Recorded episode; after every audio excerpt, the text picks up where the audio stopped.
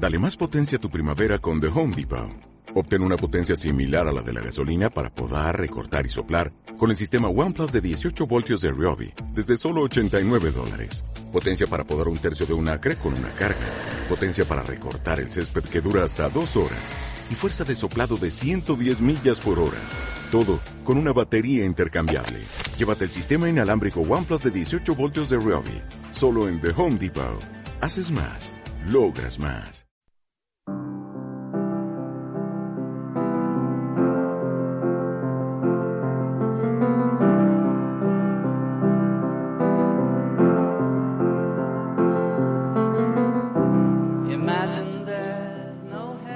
Buenos días.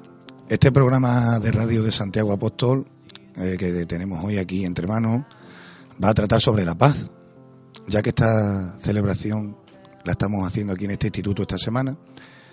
Esta celebración de este valor universal por el que tantas personas luchan cada día en el mundo. Y lo vamos a hacer de una manera especial, simbólica, ya que entre nosotros hoy se encuentran alumnos de diferentes creencias, como la evangélica, la musulmana y la ortodoxa. Lo vamos a hacer como en una muestra de diálogo interreligioso entre religiones. Como sabéis, las religiones comparten el ideal de, vivir en un mundo donde la paz entre los hombres sea algo que se haga real y efectivo. La religión y la paz han ido siempre de la mano, para bien y para mal, porque a lo largo de la historia el hombre ha luchado por la paz. El problema siempre ha sido cuando el hombre ha malinterpretado qué es la lucha por la paz o cuando ha utilizado medios inadecuados para alcanzarla.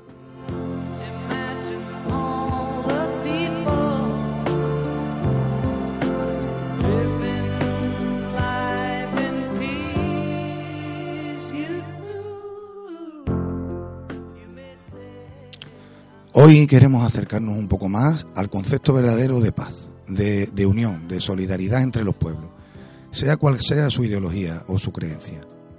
Para ello contamos en nuestra radio con la presencia de varios de nuestros alumnos y de unos invitados especiales. En primer lugar, vamos a, se van a presentar nuestros alumnos que nos acompañan hoy. Eh, Alexander Alcutó. Eh, hola, buenas. Yo soy Alexander Altukov, de, de primer bachillerato de la Santiago Apóstol, y yo pertenezco a la religión ortodoxa. Eh, yo soy ruso, mi familia nació en la URSS, yo nací aquí en España, y mis padres me inculcaron esta religión, la cual yo sigo mm, por diversos motivos, los cuales me han enseñado mis padres. Muy bien. A continuación tenemos a Victoria da Silva, se va a presentar ella también. Hola, yo soy Victoria da Silva, de primer bachillerato. Nací en Portugal y desde pequeña me bautizaron en la iglesia evangélica. Y pues bueno, es la religión que sigo desde que soy bien pequeñita. Muy bien, Victoria. Y por último tenemos aquí también a nuestro compi Ismael Rizki. Buenos días, me llamo Ismael, soy de tercero de la ESO y pertenezco a la religión musulmana. Y aunque haya nacido aquí, mi madre siempre me ha inculcado esta religión desde pequeño. Muy bien, Ismael. Bueno, pues junto con nuestros alumnos también tenemos unos invitados especiales, que voy a presentarlos yo un poquito. Margarita Jiménez y su marido Juan Asuar. Es un matrimonio que forma parte del movimiento de los focolares. Algunos ya habréis dicho que esto, qué palabra es esto de focolares. No, no os preocupéis, porque ellos mismos nos lo van a explicar. Al mismo tiempo también nos van a presentar un proyecto internacional que da título a este programa, que se llama el proyecto Living Peace. Buenos días a los dos, Margarita y Juan. Buenos días. Buenos días. Encantado de recibirle aquí en nuestra radio. Margarita y Juan están ya jubilados, pero dedican su tiempo y su vida para que las religiones entren en diálogo por la paz. A eso se le llama ecumenismo, pero también es una palabreja que luego ellos mismos nos van a explicar en qué consiste. La idea de este programa es descubrir un poquito más aquello que nos une y dejar a un lado lo que nos aleja, con el objetivo de todos que no es otro que el de la paz.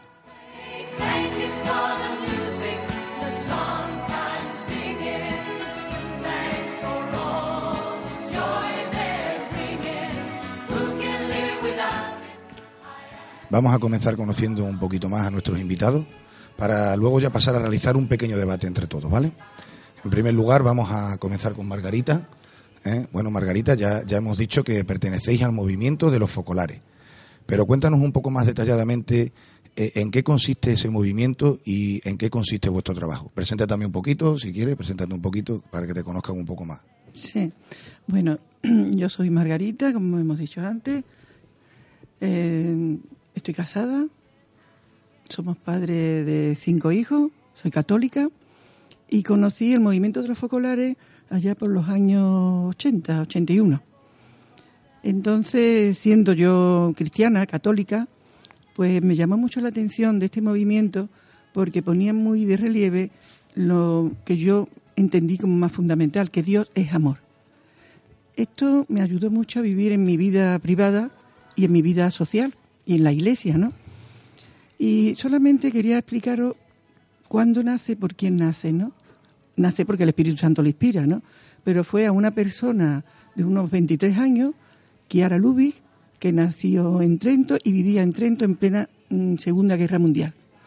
Entonces ella y unas cuantas compañeras suyas, eh, ante los bombardeos, las miserias de la guerra, se preguntaban que todo, todos los ideales suyos habían caído. Entonces, si habría algo que pudiera merecer la pena para vivir la vida, ¿no? Y una de ellas, que era Lubi, dijo, pues Dios, Dios que es amor. Entonces hicieron de su ideal de vida este Dios amor. Entonces, en los refugios, cuando ellas iban y se reunían porque se tenían que proteger de las bombas, pues se llevaban un libro pequeñito, el Evangelio, porque no podían llevarse más cosas allí, y empezaron a descubrir las palabras del Evangelio como nuevas. Y le empezó a llamar mucho la atención, pues, eh, amados como yo os he amado, y empezaron a hacer las experiencias, ¿no? Y después cuando salían fuera ayudaban a las personas que se encontraban y se daban cuenta que efectivamente viviendo el Evangelio se sentían muy bien.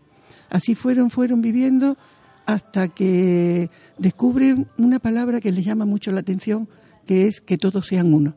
Y dijeron, para esta página hemos nacido nosotros. Y entonces lo cogieron como, como su bandera, ¿no? Cuando termina la guerra, ellas viven así. Ellas se comunican las experiencias a toda la gente que está a su alrededor. Y cuando termina la guerra, esto empieza a difundirse, a difundirse, a difundirse. Y pasa de, en toda Italia, llega a Europa y al mundo entero. Después, pues, se establecen los, mm, los diálogos dentro del movimiento. Cuando ella comienza, nunca pensó que fuera, que esto iba a ser un, movimiento ecuménico, sino que el Espíritu Santo, según han ido viviendo el Evangelio, les ha ido indicando el camino. Y entonces mm, existen los diálogos con las iglesias cristianas, existe el diálogo con otras iglesias, otras religiones, el diálogo con personas de, con visiones diversas y así sucesivamente, ¿no? Entonces, aquello que comenzó como de una semillita muy pequeña, una palabra del Evangelio, pues se convirtió ahora, hoy día ya, en un, ram, en un árbol muy fecundo muy, y, y está extendido por todas partes, ¿no? Muy bien, Margarita. Mira, ahora vamos a pasar a Juan para ver si nos puede explicar él también, también un poquito brevemente qué es eso del ecumenismo y el diálogo interreligioso. Sí, bueno, pues mm, son dos cosas eh, muy parecidas pero diferentes, ¿no? El ecumenismo se refiere a la unidad que se está buscando entre todas las mm, iglesias cristianas iglesias cristianas que son muchas, porque mm, eh, llega un momento en el cual hay una división en el siglo IX, que es la reforma de, de Oriente, ¿eh? una división, el cisma, y surge la ortodoxia y después, eh, ya en el siglo XVI, eh, surge lo que es la reforma de Occidente, cuando surge el protestantismo, son los luteranos, eh, los anglicanos, mm, los calvinistas, en fin, una serie de, de iglesias que han surgido. ¿Podemos decir que estas iglesias están fuera de, digamos, la casa de Cristo? Pues no. Aunque mm, antiguamente y cuando yo estudiaba aquí en este instituto eh, también, pues se nos decía, y se trataba a los protestantes como secta, realmente no es así. ¿eh? No es en absoluto así. Y entonces esto pues se está trabajando para la unidad de los cristianos. Se llevan muchos años ya, siglos, porque realmente empezó a principios del siglo pasado. ¿Eh? La Iglesia Católica también se unió y el movimiento de los focolares pues es uno de los puntos quizás eh, más fundamentales en cuanto al ecumenismo dentro de la Iglesia Católica y de, y de las otras iglesias también, porque al movimiento de los focolares no solo pertenecemos católicos, sino también eh, cristianos de todas las otras denominaciones, más de 300 iglesias, y también de las grandes religiones, como son judíos, budistas, maometanos, hay una gran relación con algunos de los maometanos, eh, eh, porque aquí Lubi ha visitado mezquitas, ha visitado, bueno, innumerables templos de, otra, de otras religiones, ¿no? Y digamos que el diálogo interreligioso pues se refiere a esto, al diálogo entre las, las grandes religiones. Eh, porque mm, prácticamente pues, son las, pues, sobre todo las monoteístas, lo que queremos un Dios, pues el, el con el judaísmo nos une, que es el mismo Dios, Padre, eh, con los maometanos, pues Alá también es el Dios, y mm, con los ortodoxos pues realmente nos une absolutamente todo por ejemplo, eh, por referirme a, un ortodoxo que está aquí.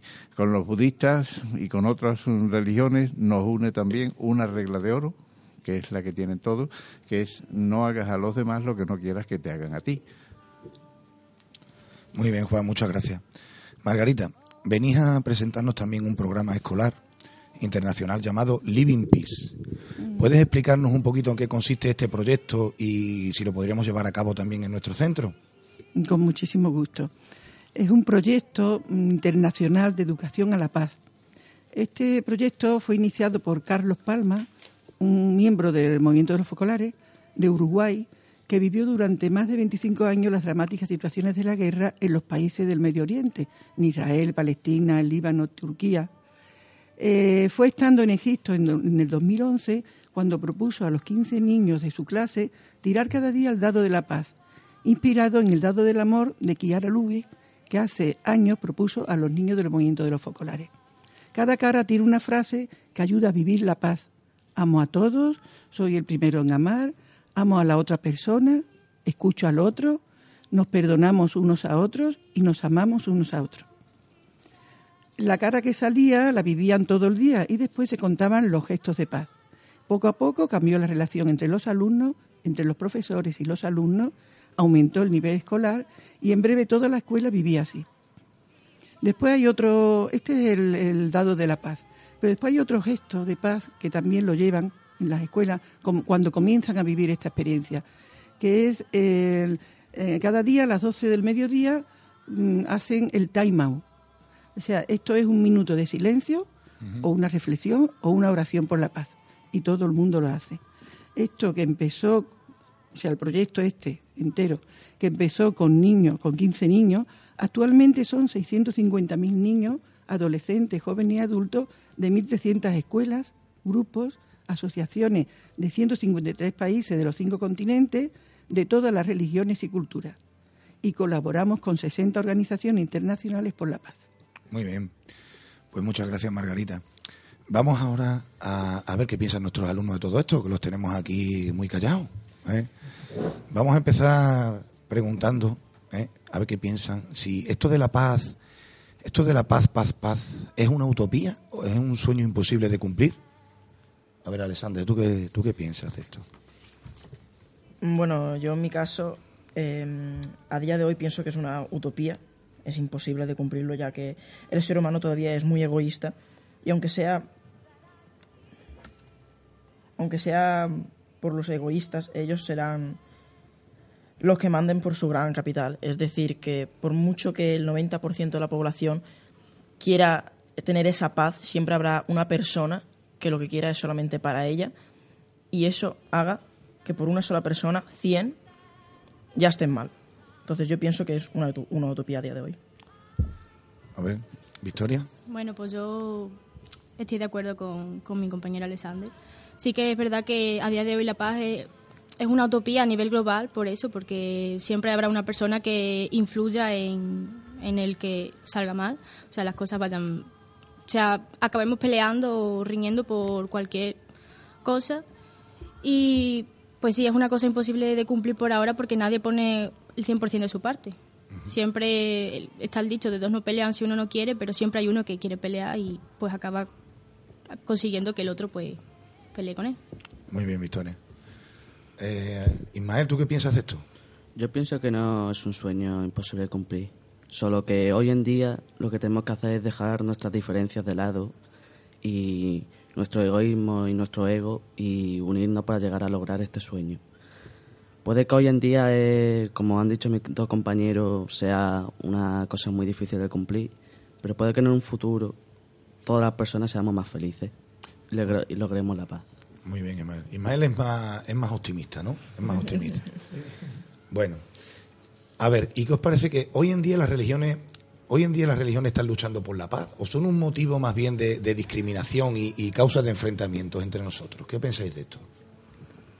Bueno, yo en mi caso, en el caso de la religión que conozco de cerca, siempre ha luchado y sigue luchando por la paz, ya que en el caso de la religión ortodoxa em, nunca se ha hecho propaganda sobre la superioridad mm, de la religión, es decir, nosotros interpretamos la Biblia de manera distinta que la pueden interpretar otras religiones y por eso nunca, como ya me vuelvo a repetir, nunca hemos hecho propaganda de nuestra religión es superior a las demás o interpretar mal en la Biblia diciendo que hay que matar a otros por su creencia.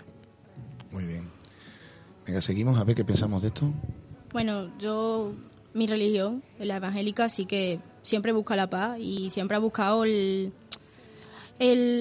la familiarización entre dos personas y siempre dice que somos todos hermanos, pero no solamente es esta religión la que lo dice, también la católica y la mayoría de las religiones siempre dicen que todos somos hermanos y todos somos iguales, todos hemos sido creados de Dios, entonces por lo cual pues todos somos del mismo padre, por así decirlo. Pero sí que es verdad que hay personas que, que toman la religión, la toman a su manera, la ven a su manera. No, no, no hablo de una religión puntual, sino de personas que tienen una mentalidad distinta y son las que discriminan a otras y se consideran pues superiores o inferiores. Muy bien. Ismael. Eh, yo pienso que sí luchan por la paz, pero luego hay otras personas que son unos extremistas y malinterpretan las religiones. En mi caso de la religión musulmana, mm, que significa el amor y la paz y dar todo lo bueno de ti, hay una mala fama por los terroristas y todos los atentados de Europa. Pero esos son personas que, como en todas las religiones, pues malinterpretan el Corán o la Biblia o cualquier libro. Pero yo pienso que todos luchan por la paz y que hay que intentar, pues eso, no malinterpretarlo y dar lo mejor. Muy bien, muy bien Ismael. Entonces, ¿vosotros sentís que, que por creer o pertenecer a una religión estás como señalado? Eh, ¿Creéis que, que eso es un motivo para ser perseguido? Bueno, en mi caso nunca he notado estar señalado por creer en una religión ni mucho menos por creer en una religión que sea distinta al resto de la gente que cree en la mayoría. Y ni mucho menos es motivo de persecución, ya que no estamos en el siglo XVIII, no estamos ya en la Revolución Francesa. La gente ha madurado en ese aspecto, por lo menos es lo que yo pienso. Muy bien. Victoria. Bueno, a mí en mi caso, yo en el colegio siempre estudié religión evangélica porque tenía la opción de estudiarla y recuerdo que muchas veces sí que me señalaban o mis compañeros siempre me inferiorizaban porque decían tú sigues otra religión y etcétera. Y yo siempre pues yo siempre he pensado que no que por seguir una religión o por seguir otra no no tienen que decirte pues tú eres menos tú eres más pero sí que es verdad que sí sí está señalado a día de hoy todavía porque hay personas por, por lo que he dicho antes que tienen una mentalidad pues distinta. Como ha dicho Margarita antes todas las religiones por lo menos las que yo conozco siempre dicen lo mismo Dios es amor Dios ve a todos iguales y no por eso tienes que discriminarte o no y no, no es un motivo para ser perseguido. Yo creo que es un motivo para ser amado y para, para considerarte, pues eso, que todos somos hermanos. Muy bien. Ismael, ¿tú qué piensas de esto? Yo pienso que hoy en día sigue habiendo alguna discriminación, ya que hay personas que pues no siguen. Pero yo por lo menos no he notado que me hayan señalado o ninguna cosa. Pero a poco a poco se está redicando esto de la discriminación y claro que no es un motivo de persecución, ya que todos tenemos nuestro derecho de elegir nuestra religión y nuestro derecho de libertad. Muy bien. ¿Quieres decir algo, Margarita? Sí, sí porque viendo estas manifestaciones de estos niños de distintas religiones, mm, estoy mm, contenta, estoy feliz, ¿no? Porque realmente yo lo que creo que la discriminación se produce por personas, y hay muchas, muchas, incluso posiblemente practicantes de algunas religiones, que mm, no tienen la cultura religiosa suficiente. Hace falta mm, tener una cultura, conocer a las demás religiones también. Por eso me parece que este eh, diálogo entre las religiones es fundamental, porque el diálogo puede llegar al entendimiento y a que esta cultura de paz, de amor, se divulgue más. Muy bien, muchas gracias Margarita. Vamos a, continuar un poquito porque esta pregunta también resulta un poco, me gustaría hacerla también. Si, si todas las religiones, por lo general, fomentan valores de amor, de respeto, de solidaridad y de paz, ¿dónde creéis vosotros que está entonces el fallo? ¿Por qué el hombre se empeña en hacer daño en nombre de la religión o en nombre de Dios? Bueno, a ver, yo pensando muchísimo sobre esta pregunta, el único fallo que yo he encontrado es, es uno simple, es el malentendimiento de la palabra de Dios, de Alá, de cualquier tipo de libro religioso. Hay personas que lo malentienden y eso conlleva a que nunca podamos conseguir lo que tanto creemos que es la paz. Muy bien. Victoria. Bueno, pues como ha dicho Alexander, sí es el mal, la malinterpretación de lo que leemos. Porque cualquier persona puede leer una cosa, pero hay distintas mentalidades, entonces una cosa que, por ejemplo, yo la puedo tomar de una manera, hay personas que la toman de otra. Y aunque la idea sería tomarla tal como está escrita, hay personas que lo llevan a tales extremos que por tener una justificación luego usan la, usan la palabra de Dios y a veces escucho cosas que digo, eso no lo pone ahí, pero las personas por tener una justificación lo llevan de tal manera que se empeñan en, usar el nombre de Dios para hacer daño. Muy bien. Pues como he dicho antes, pues hay personas que tienen otra mentalidad y que pueden entender mm, el libro sagrado de cualquier religión de cualquier manera. Entonces yo pienso que simplemente hay que interpretarlo bien y dejar de lado nuestras diferencias de religiones y dejar atrás los actos que ensucian el nombre de la religión. Muy bien. Bueno, ¿quieren decir algo ya Margarita y Juan? Porque vamos a, ir finalizando, ¿vale? ¿Queréis decir alguna cosa, Juan, Margarita? No, bueno, mm, eh, yo únicamente decir, como decía antes Margarita, que estoy contento de estar aquí y con tres jóvenes eh, que son de, diferentes religiones, ¿no? Pero en realidad todos tenemos el mismo Dios. Eh, Dios es igual para los maometanos que para los ortodoxos o para los evangélicos, ¿no? O protestantes y nosotros los católicos. Y lo que hay que buscar es lo que une. ¿Eh? El diálogo es fundamental en todo y el diálogo llevará a la unidad y llevará a la paz. Este, en el movimiento de los focolares precisamente eh, hay una aportación a estos diálogos y es el diálogo del pueblo, es el diálogo que surge entre los que mm, hemos decidido vivir de esta manera, unidos, sin importarnos la religión que tenemos.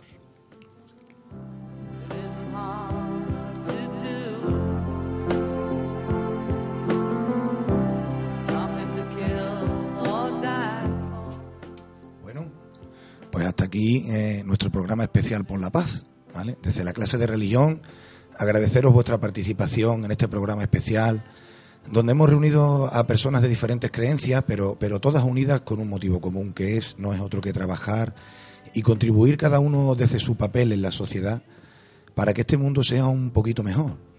Eh, la paz como elemento de unión entre los pueblos y entre las personas. Gracias especialmente a Margarita y a Juan por habernos acompañado y haber compartido su experiencia de vida con nosotros. Y qué mejor forma ya de acabar que compartiendo cada uno de nosotros una frase que encierre un mensaje de paz. ¿Vale? ¿Por dónde empezamos? Ismael, empieza tú, venga. ¿Qué frase para ti has elegido? ¿Qué es la ¿Cuál es la que has elegido? A ver. Si no tenemos paz dentro de nosotros, de nada sirve buscarla fuera. Francisco de la Resofocol. Muy bien. ¿Victoria? Bueno, pues yo he cogido una de Jimi, Jimi Hendrix, que dice que cuando el poder del amor sobrepase el amor al poder, el mundo conocerá la paz. Muy bien. A ver, Alexander, ¿cuál ha elegido? Yo en mi caso he elegido una, una frase de Buda que dice así, más que mil palabras inútiles, vale una sola que otorgue paz. Muy bien. A ver, Juan. Sí, bueno, pues yo he elegido una frase de un sacerdote que fue asesinado por los nazis en 1944 por predicar la paz, precisamente, que dice, tenemos que organizar la paz tal como otros preparan la guerra. Muy bien. A ver, Margarita. Yo he cogido una frase de Juan Pablo II, San Juan Pablo, San Juan Pablo II, que dice Que todo hombre vea en el otro no a un enemigo que combatir, sino un hermano al que hay que acoger y amar para construir un mundo mejor. Muy bien. Y yo también he elegido una, y con esto ya finalizamos. Eh, la mía es de Desmond Tutu y dice, si deseas la paz, no hables con tus amigos, habla con tus enemigos.